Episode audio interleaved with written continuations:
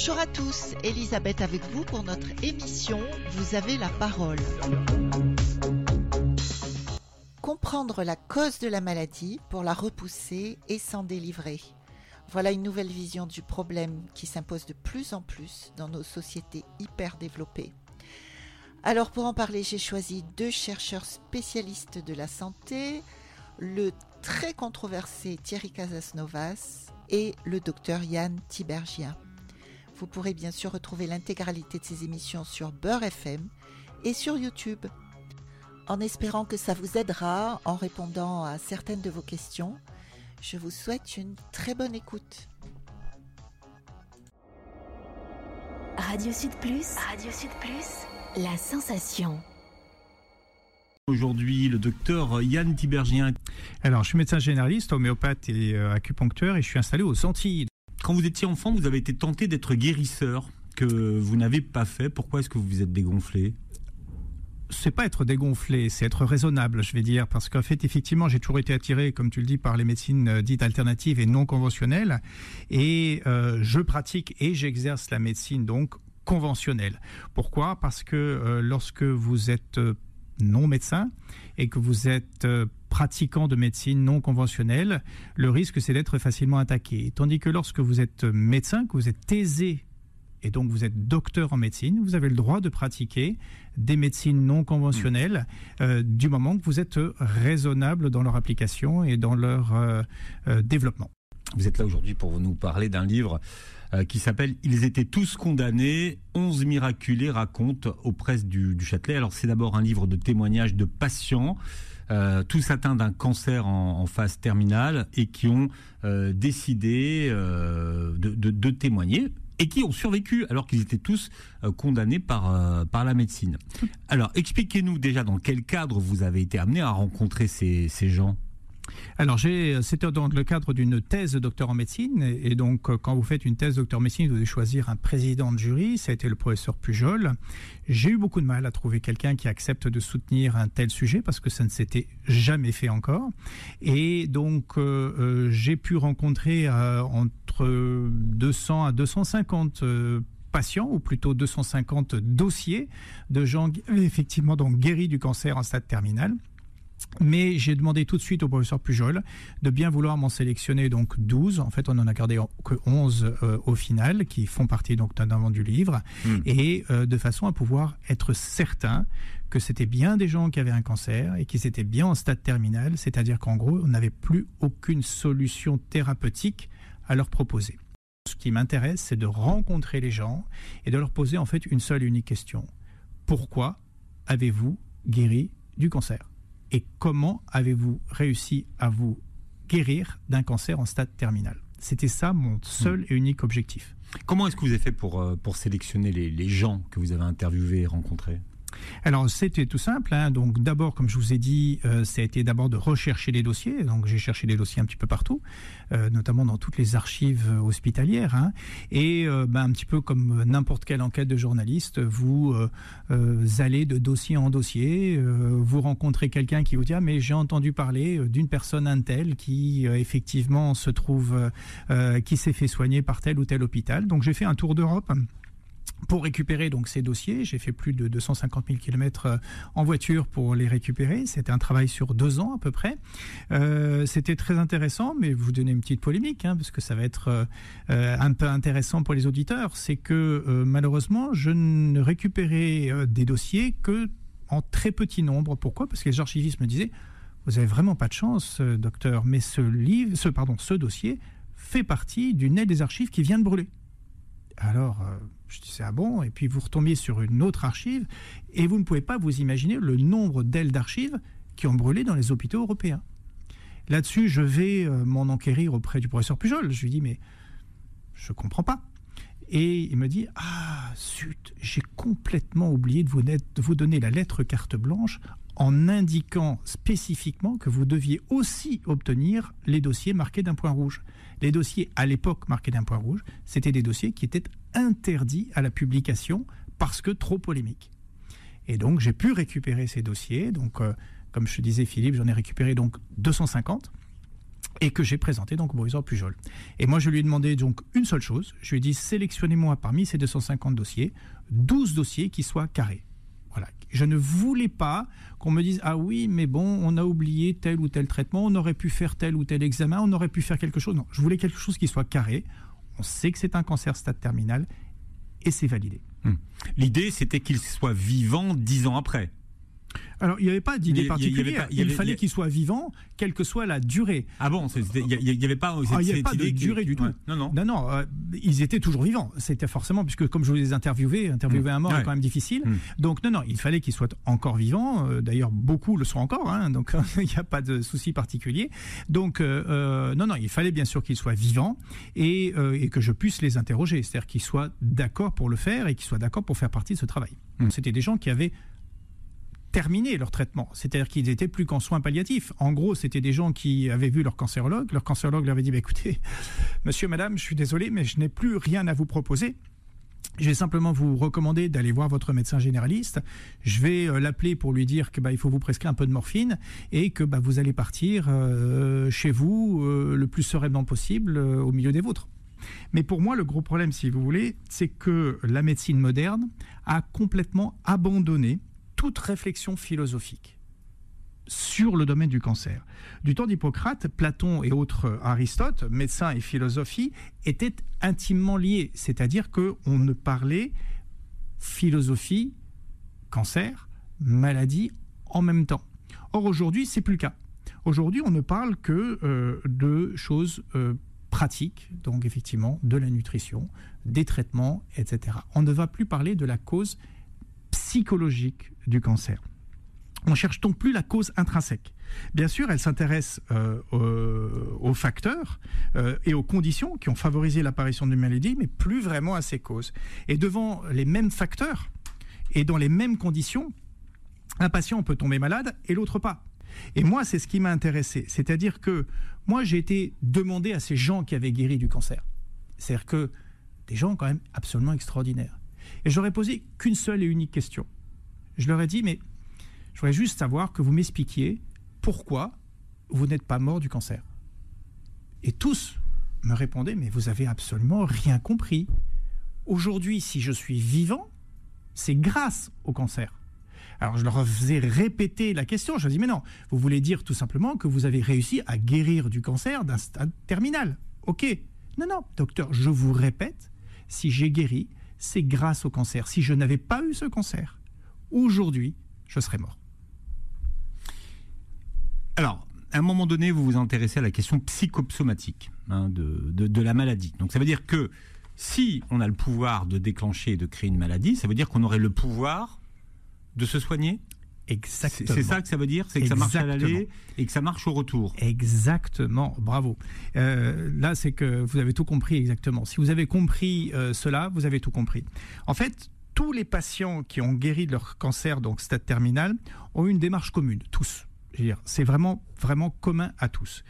Ils ont pris d'abord la responsabilité de leur santé et donc de leur maladie. Ils ont, loin de se sentir coupables, ils ont euh, décidé de ne pas se considérer comme des victimes. Ils ne sont pas des patients, ils sont des acteurs, ils sont devenus responsables de leur santé. Le gros problème de la médecine d'aujourd'hui, de la médecine dite moderne, les médecins, on vous appelle les malades nos patients.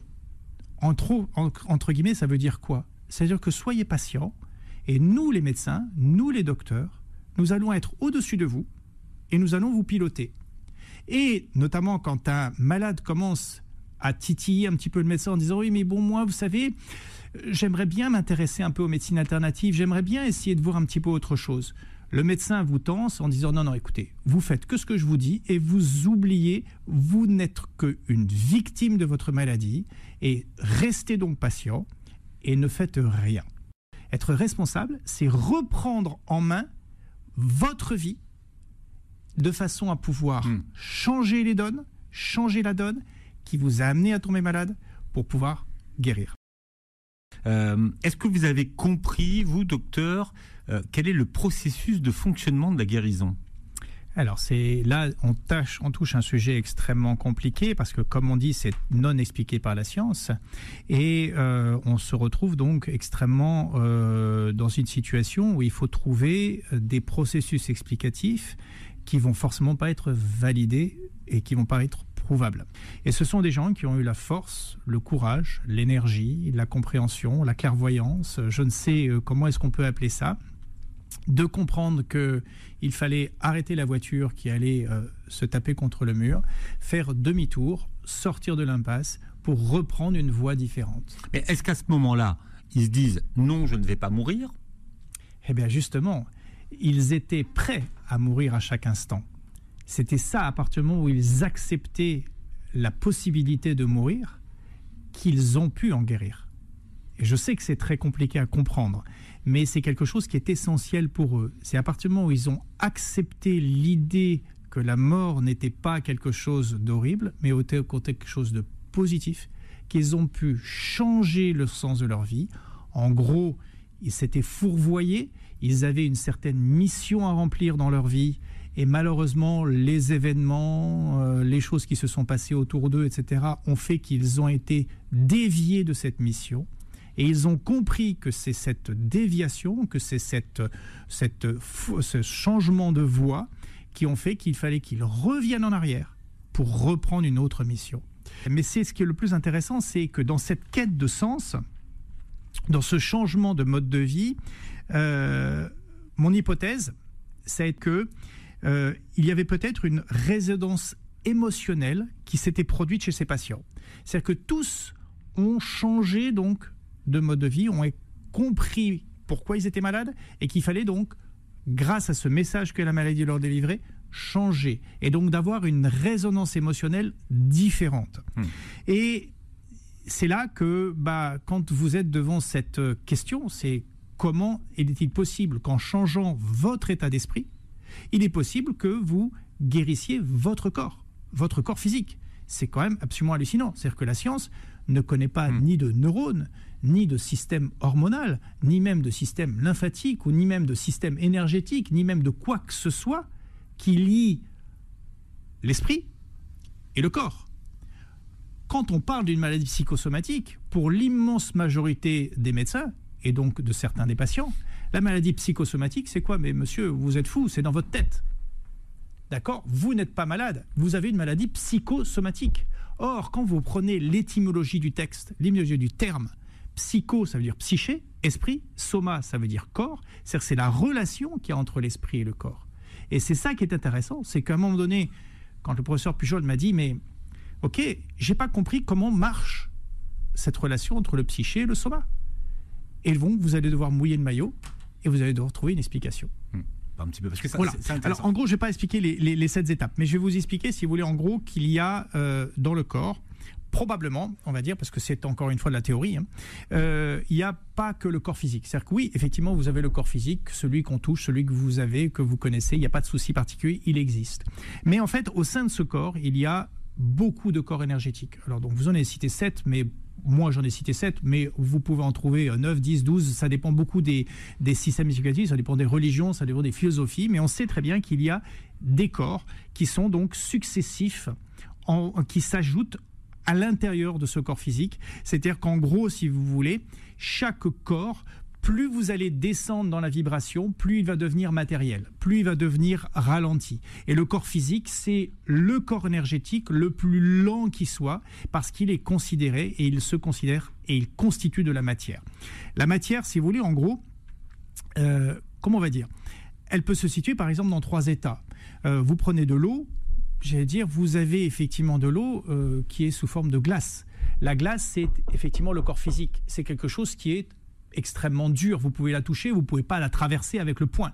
Parce qu'elle est très dense, elle est très compacte. Le froid fait qu'en fait, elle a ralenti sa vibration et donc elle s'est solidifiée. Elle est devenue matière. Mais si vous la chauffez un petit peu, c'est-à-dire que si vous augmentez un petit peu sa vitesse de vibration, si vous augmentez sa fréquence vibratoire, elle va devenir plus ténue. Elle va pouvoir espacer ses molécules. Elle va devenir liquide. Liquide, ça reste quand même quelque chose de physique. Vous pouvez le voir, vous pouvez le toucher. Vous pouvez même essayer de prendre un plat quand vous plongez dans votre piscine et que vous faites un plat, vous vous rendez compte que bah, l'eau, c'est pas que liquide, ça fait mal, d'accord Parce que c'est dur. Mais cette eau, vous la chauffez, et qu'est-ce qu'elle devient? Elle devient de la vapeur. Elle devient quelque chose de ténu, elle devient un gaz. Alors là, par contre, vous savez très bien qu'elle est dans l'air, votre gaz. Elle est là, votre eau, mais vous ne la voyez plus. Elle n'existe plus, a priori, mais pourtant elle est toujours là. C'est-à-dire qu'en gros, vous avez la possibilité donc d'avoir un corps physique, mais vous avez aussi plein de corps énergétiques qui vont monter de vibrations. Et quand vous avez ces montées vibratoires, eh bien, en fait, vous avez, si vous voulez, différents types de corps. Et c'est ce que j'explique la cascade énergétique. C'est-à-dire que lorsque vous allez changer votre émotion, lorsque vous allez changer votre état d'esprit, vous allez atteindre effectivement des corps très ténus, très hauts dans la vibration. Et en changeant votre état émotionnel, en changeant ce niveau vibratoire, en le rendant positif et non malade, eh bien cette information va pouvoir descendre sous forme d'une cascade énergétique progressivement de corps en corps pour venir effectivement guérir le corps physique. Si vous changez votre état émotionnel dans vos corps élevés sur le plan spirituel, vous allez pouvoir guérir votre corps physique.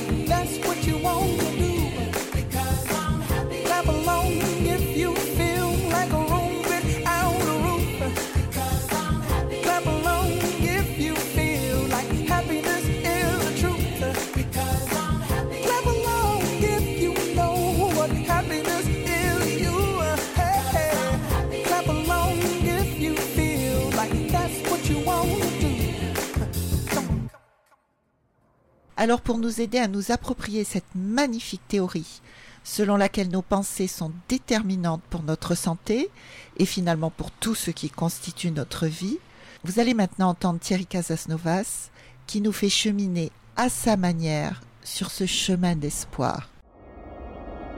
Radio Sud Plus, Radio Sud Plus, la sensation. L'épuisement est l'une des caractéristiques qu'on va retrouver de façon quasi systématique dans la plupart des expressions symptomatiques modernes qu'on appelle indûment maladie, qui n'en sont pas, qui ne sont que des symptômes, mais on retrouve cette notion de, de l'épuisement. Et alors l'épuisement, euh, je vous avais dit, je vous l'avais laissé entrevoir la dernière fois, je vous avais dit, à notre époque, c'est rarement un épuisement physique. Il y en a encore des personnes qui sont épuisées parce qu'ils ont trop sollicité leur corps, mais c'est quand même pas si fréquent, à part pour les, pour les sportifs de haut niveau, l'épuisement physique est très rare. Par contre, il y a un épuisement qui prévaut à notre époque, c'est l'épuisement psychique.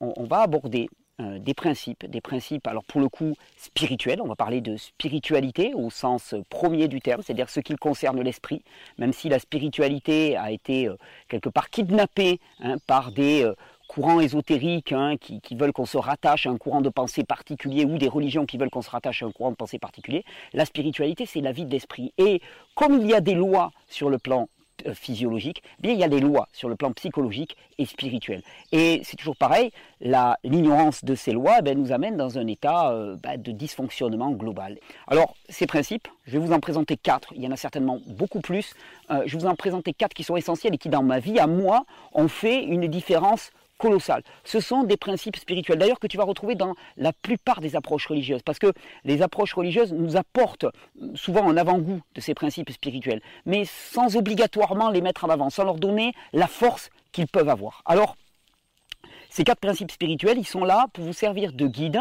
pour vous servir de principe absolu, c'est-à-dire que le vivant prospère quand on respecte ces principes spirituels. Quand on ne les respecte pas, le vivant s'atrophie. Et d'ailleurs, vous le verrez vous-même, le non-respect de ces lois spirituelles fait que dans notre tête, ben, ça tourne, ça tourne, ça tourne, ça tourne, ça tourne, catabolisme maximal, dépense d'énergie maximale. Et tout au long de notre vie, on dépense une énergie colossale pour rien, en vain. Parce que je dirais même que quand on, a, on dépense de l'énergie sur le plan physique, bon, Parfois, on ne la dépense pas dans la bonne direction, mais quand on la dépense sur le plan physique, ça manifeste quelque chose dans le physique. Euh, sur le plan spirituel, alors là, quand l'esprit il tourne en boucle, en boucle, en boucle sur lui-même, ça ne sert à rien. D'ailleurs, il y a un terme qu'on appelle le burn-out, hein, qui décrit l'état d'épuisement d'une personne qui est arrivée au bout de ses capacités. Le burn-out, c'est quand notre corps est totalement passif et que dans notre tête, ça tourne. Ça tourne souvent parce qu'on ne respecte pas des principes spirituels essentiels qui nous permettraient de sortir radicalement de la situation. Alors, on va en voir quatre, je vous ai dit, quatre qui ont été essentiels pour moi dans ma vie. Et le premier, c'est un principe qui pour moi est d'une puissance colossale. Euh, ce principe, il part du principe que l'observation que la plupart du temps dans notre vie, toute notre vie, on veut défendre notre image, on veut défendre notre innocence et on, veut défendre ben, euh, qui nous sommes. Qui nous sommes. On, veut, on veut globalement passer pour des gens bien. On veut passer pour des gens bien et comme euh, ben, tout ça ne se fait jamais dans un absolu, eh bien, on s'accuse les uns les autres, histoire d'être mieux que l'autre. En fait, quelque part, on gagne son innocence on, gagne son salut d'une certaine manière en s'appuyant sur les épaules des autres. Qu'est-ce que ça donne en pratique? En pratique, ça donne quelqu'un t'accuse, tu es accusé. S'il t'accuse, je veux dire, c'est globalement parce qu'il se sent différent de toi. Peu importe de quoi il t'accuse. De toute façon, on s'en fout parce que de toute façon, les accusations n'ont jamais de fin. Mais l'autre t'accuse, l'autre t'accuse en permanence. Et toi, ta réaction, qu'est-ce que c'est? Ben, Tu défends ta peau. Tu dis non, mais jamais, mais comment? Et qu'est-ce qui se passe? Eh bien, la violence de l'un reballe sur toi, tu lui renvoies en regard ou tu la décharges sur quelqu'un d'autre. C'est-à-dire que si tu ne peux pas répondre à cette personne, eh bien, sa violence dans laquelle il t'a accusé, hein, d'une certaine manière, il t'a accusé, donc faisant de lui quelqu'un de bien et toi faisant de toi un salaud, eh bien tu vas la décharger sur quelqu'un d'autre. C'est très dur d'ailleurs quand on est accusé de ne pas se défendre. C'est le mouvement le plus instinctif. Je connais qu'une seule personne dans tout ce que j'ai entendu qui ne se soit jamais défendu. Hein, c'est Jésus, Jésus-Christ.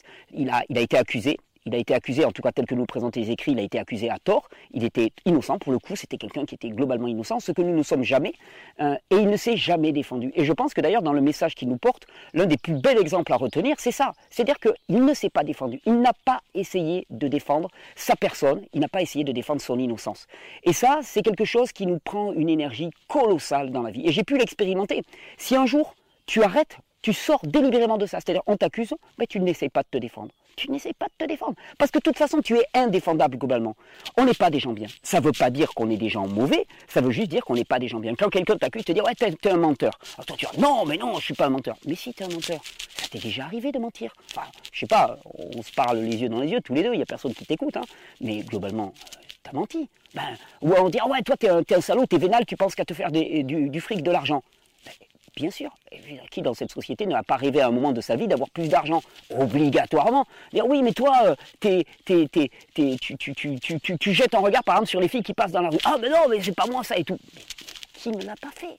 Mais je veux dire, on l'a tous fait. Et le problème, c'est qu'on se joue une espèce de pièce de théâtre dans laquelle on essaie tous de passer pour des gens bien. Alors qu'en vérité, dans notre intimité, on sait très bien où on en est. On sait très bien où on en est. Et on n'est ni bien ni mal, on est humain. Et c'est la condition humaine. Alors, le premier principe spirituel, moi, qui m'a apporté une quiétude colossale, fantastique, juste sans comparaison, c'est arrêter de me défendre. On arrête de défendre son innocence. On, on arrête. On t'accuse, ok. Tu m'accuses, bah ouais, si tu veux, si tu veux. Et après, et après, tu m'accuses, ça change rien pour moi. Tu m'accuses. Ouais, il t'a accusé, il a dit ça sur toi. Ok. Et alors? Et alors? C'est vrai, c'est vrai, je suis menteur, c'est vrai, je suis cupide, c'est vrai, euh, j'ai des pensées, des pensées violentes qui me passent au travers de la tête, c'est vrai. Comme nous tous, on en est tous là. Il n'y a pas de différence. On arrête de se jouer la comédie, on reconnaît qui on est et on évite de dépenser de l'énergie à essayer de trouver quelque chose qu'on ne trouvera jamais. Premier principe. Et en plus, tu vas arrêter aussi la spirale de la violence, parce que vu que chaque fois que tu es accusé, tu vas répondre par une accusation en retour, c'est un jeu de ping-pong. Énergie dépensée pour rien, pour rien, pour rien. Premier principe, premier principe, mais d'une puissance colossale. On arrête de défendre son innocence. On est qui on est, c'est tout. Point barre. Alors deuxième principe qui découle un petit peu de ça, c'est la notion d'être 100% responsable. 100% responsable dans toute situation. On est 100% responsable de notre part. D'ailleurs, c'est un peu ce que, dit, ce que dit le Christ aussi quand il nous dit ben, occupe-toi de la poutre qui est dans ton œil et pas de la paille du voisin. C'est-à-dire occupe-toi de ta responsabilité et laisse l'autre s'occuper de sa responsabilité. Pourquoi? Parce que si tu te considères comme irresponsable, d'une certaine manière, tu perds toute capacité d'agir. Irresponsable, le statut de victime a quelque chose a priori de très confortable. Ah, t'es victime. Ah, là, tu peux, tu peux larmoyer, tu peux chialer, tu peux dire ah mais le monde m'en veut, j'ai pas eu les bonnes conditions, pas les bons parents, pas les... Et aucun de nous on a eu les conditions idéales. Je te le dis tout de suite. C'est même pas le gars qui, est né dans les beaux quartiers avec de l'argent et tout. Ça veut pas dire qu'il a eu les conditions idéales pour naître on n'en sait rien. on a tous des circonstances de vie. Le problème, c'est que si tu te considères comme victime, à ce moment-là, tu perds toute capacité d'agir. C'est marrant d'ailleurs parce qu'il y a quelqu'un récemment qui m'a dit Ah, mais Thierry, c'est dégueulasse, tu peux pas quand même dire à un cancéreux, par exemple en phase terminale, qu'il est responsable de sa maladie. Et je lui dis Ah ouais, tu préfères que je lui dise Ah bah, de toute façon, c'est la faute à pas de chance, ça t'est tombé dessus, t'es foutu, t'as rien à faire. Ben, moi, je préfère lui dire, oui, tu es 100% responsable. Tu es 100% responsable de ton mode de vie, ce qui ne veut pas dire que tu es coupable, mais parce que tu es 100% responsable, alors tu as toute la capacité de modifier les conditions qui t'ont amené jusqu'à cette situation. La responsabilité, c'est un fardeau, mais c'est un fardeau qui nous libère. Qui nous libère quoi? La capacité d'action. Se considérer comme 100% responsable, c'est premièrement économiser une énergie colossale qu'on dépensait avant à accuser le monde. Ah là là là là là ah là là. Mais j'ai été une victime moi, mais pendant des années, des années, j'accusais tout le monde. Mais ce faisant, en accusant tout le monde, ben, tu es condamné à l'immobilisme, à l'immobilisme et à l'impuissance. Et être en toute situation. Tu sais, chaque fois qu'il y a une pensée, tu dis ouais mais je peux pas faire ça parce que l'autre, tu arrêtes, tu la bloques, tu dis non, l'autre je m'en fous, l'autre il a fait, moi je suis responsable. Tu n'es pas censé répondre aux garde-vous, aux sollicitations de ton environnement. Et si tu choisis d'y répondre, ben, c'est que tu as choisi d'y répondre. 100% responsable. Je vous garantis, ça change une vie. On arrête d'accuser le monde. Et qu'est-ce qu'on voit? Eh ben, On voit toute la puissance qu'il y a en nous. On se, on se réancre dans ben, notre capacité propre, notre puissance. En refusant la victime, on requiert notre puissance. On, saisit notre puissance littéralement. Et ça devient énorme. 100% responsable. Et je ne vous dis pas que ça vient du jour au lendemain, que c'est comme le, fait finalement d'arrêter de, vouloir être quelqu'un de bien. Sauf que petit à petit, on peut apprendre à se ressaisir. Tu sais, dans ta tête, tu as le petit yo-yo, ouais, mais j'ai pas ça, parce que l'autre il a fait ça, il m'a fait ça, et d'un seul coup, tu dis, l'autre on s'en fout. Moi là, qu'est-ce que je fais? Moi là, qu'est-ce que je fais? Pas l'autre. L'autre, on s'en fout. L'autre, il a dit, l'autre, il a fait, l'autre, il m'a enlevé, l'autre, il m'a pris. On s'en fout. C'est maintenant, c'est toi et tu es 100% responsable. Ça, c'est un principe spirituel. Vous êtes 100% responsable. Vous êtes 100% responsable des conditions de vie dans lesquelles vous êtes actuellement. Et de toute façon, c'est simple. Si c'est pas vous, c'est qui? C'est qui Au final, qui prend les décisions? Qui agit? Qui se réveille le matin? Qui parle? Qui pense? Bah, C'est nous. 100% responsable. Alors déjà, on a appris qu'on n'est pas des gens bien et qu'on est 100% responsable. Oh c'est dur, c'est dur. Ah, parce que moi, je préfère être quelqu'un de bien, totalement victime du monde. C'est vachement plus confortable. Ouais, sauf que tu es paralysé. Ça, c'est pas bien. Tu es paralysé et en plus, tu dépenses une énergie colossale. Deux principes. il y a un troisième principe euh, qui est là plus un, petit exercice, euh, qui est un exercice spirituel, qui a été très, très fortement poussé. Je sais, aux États-Unis, par exemple, ils en ont beaucoup parlé. Euh, qui, rejoint, qui découle un petit peu des deux premiers, c'est le fait de dire oui. Le fait de dire oui à toute chose. Hein, il y a eu un mouvement aux États-Unis qu'on appelait les Yes Men. Hein, c'était le fait de dire oui à toute chose, tout le temps. On te pose une question, oui, oui, je suis d'accord, je suis d'accord, je suis d'accord en permanence. Et, ça, la vertu que ça a, ben, c'est d'arrêter d'exercer ce qu'on appelle notre libre arbitre, qui la plupart du temps un travail de notre pensée qui ne sert à rien. C'est-à-dire qu'on réfléchit, on réfléchit à partir des prémices faux, les prémices étant que on est quelqu'un de bien et on est innocent, et la plupart du temps, c'est une dépense d'énergie colossale. Il faut se rendre compte que la plupart du temps, euh, notre pensée est utilisée pour des, tâches euh, sur lesquelles elle n'a rien à faire. Elle tourne en rond. Elle tourne en rond sur elle-même. Le fait de dire oui, sans même réfléchir, ça nous libère de tout ce travail mental qui nous épuise littéralement. Alors, est-ce que je vais aller faire ceci ou est-ce que je vais aller faire cela? Et si je fais ceci, qu'est-ce que ça va donner? Alors, mais si je, prends ça, alors ça va donner ça. Oui, mais si je prends ça, ça va donner ça. T'imagines ce bois? Tu dis oui. Ah, tu pourrais dire non aussi. En même temps, euh, pour ton entourage, c'est quand même beaucoup moins rigolo d'avoir quelqu'un qui dit non en permanence que quelqu'un qui dit oui en permanence. D'ailleurs, ça aussi, ça fait partie des expériences euh, absolument stupéfiantes. Quand tu commences à dire oui à tout, tu vas voir que ton entourage va s'en trouver transformé. Eh, les gens, ils arrivent, ils s'attendent à ce que bah, tu, refuses, tu, freines des pieds, puis là tu dis oui. Euh, attends, t'as as vraiment dit oui? D'ailleurs, tu, vas voir, nous chez nous, on dit ils sont espantés. Espantés, leur bras leur tombe. Mais, t'as vraiment dit oui? Ouais, ouais j'ai dit oui. Tu veux venir à... Ouais, ouais, je dis oui. Et tu es d'accord pour... Ouais, ouais, je dis oui. Ah. Il y a un océan de paix, de quiétude qui s'ouvre là devant vous, qui est juste absolument stupéfiant. Alors bien sûr, tu vas me dire, oui, mais il y a des situations, on ne peut quand même pas dire oui, parce que c'est trop limite. Non, mais jusqu'à la limite de la préservation de toi-même. On est d'accord. Tu n'es pas, pas, pas obligé de dire oui à ce qui est unique mais dire oui, dire un vrai oui et arrêter de penser d'une certaine manière. Hein, parce qu'en fait, on réfléchit sur le futur, sur le passé, sur... on n'a aucun élément pour réfléchir. En plus, je te dis, on réfléchit à partir de prémices faux, bah, ça nous fait dépenser une énergie colossale, colossale. Alors, on n'est pas des gens bien, on est 100% responsable. On va plus pouvoir accuser le monde. Ça, par contre, c'est galère. Hein. Franchement, c'est galère. Bon, en tout cas, on va pas pouvoir accuser le monde. Et on dit oui à tout.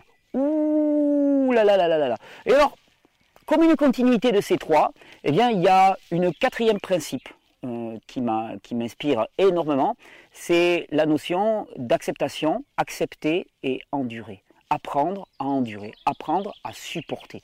Ça, c'est un principe. D'ailleurs, euh, ce principe-là, il m'avait sauté aux yeux un jour où on interviewait un, très grand surfeur qui s'appelle Laird Hamilton, qui est une, légende du surf, un gaillard extraordinaire qui, a été l'un des premiers à surfer une vague géante qui s'appelle Jaws. Enfin, c'est un mythe dans le monde du surf.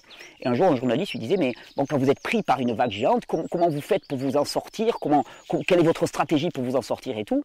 Et là, l'air d'Hamilton, il disait, écoute, euh, quand tu es pris par une vague géante, quand tu te fais euh, frapper et que tu te fais mettre, au, mettre à plat et emporter par une vague géante, de toute façon, tu ne peux rien faire. Ça ne sert à rien dans ces moments-là de se débattre. Au contraire, moi, j'économise mon énergie pour que, à l'instant où apparaît une petite porte, une petite ouverture, une petite accalmie, alors là, j'ai toute mon énergie disponible pour agir. Et ça aussi, c'est un grand principe dans la vie. Il faut savoir reconnaître les moments où on est impuissant on n'y peut rien. Des fois, euh, notre capacité d'action, même si on est 100% responsable, même si on a renoncé à être quelqu'un de bien, même si on a dit oui, ben notre capacité d'action, elle est complètement entravée. Dépenser de l'énergie dans ce moment-là en refusant la situation, ben c'est s'épuiser et perdre une énergie qui serait disponible pour la suite, car enfin, ça va s'ouvrir. Alors, accepter et endurer, apprendre à endurer. Vous savez ça, à notre époque de plaisir immédiat, c'est quelque chose qui est, vraiment pas, qui est vraiment pas glamour, qui est vraiment pas la mode. Pourtant, je pense qu'il y a vraiment euh, une très grande force dans être capable d'endurer, être capable de supporter. C'est quelque chose qui, je pense, est trop absent actuellement de, de l'éducation qu'on donne aux enfants. On ne leur apprend pas à endurer. Alors, quatre principes spirituels, mais quelle est, la, vertu de ces principes spirituels? C'est que ben, si on les suit, ben, c'est autant d'énergie mentale qui n'est pas dépensée, autant d'énergie qui est récupérée, autant d'énergie qui peut être réinvestie dans quoi? La reconstruction, la régénération, la force et la puissance. Alors tu peux choisir d'être quelqu'un de bien, d'être victime, de toujours réfléchir à toutes les situations et de ne pas accepter une situation qui te déplaît. Mais ce faisant, tu vas perdre une énergie colossale. Et ça ne servira à rien. Tu vas t'épuiser et tu vas aller doucement, doucement, doucement vers le catabolisme et la mort. Quatre principes spirituels essentiels et qui vont vraiment permettre de changer votre vie de façon radicale. Waouh, tout un programme. Alors bien sûr, si vous souhaitez réécouter nos émissions, il vous suffit d'aller sur notre site radiosudplus.re.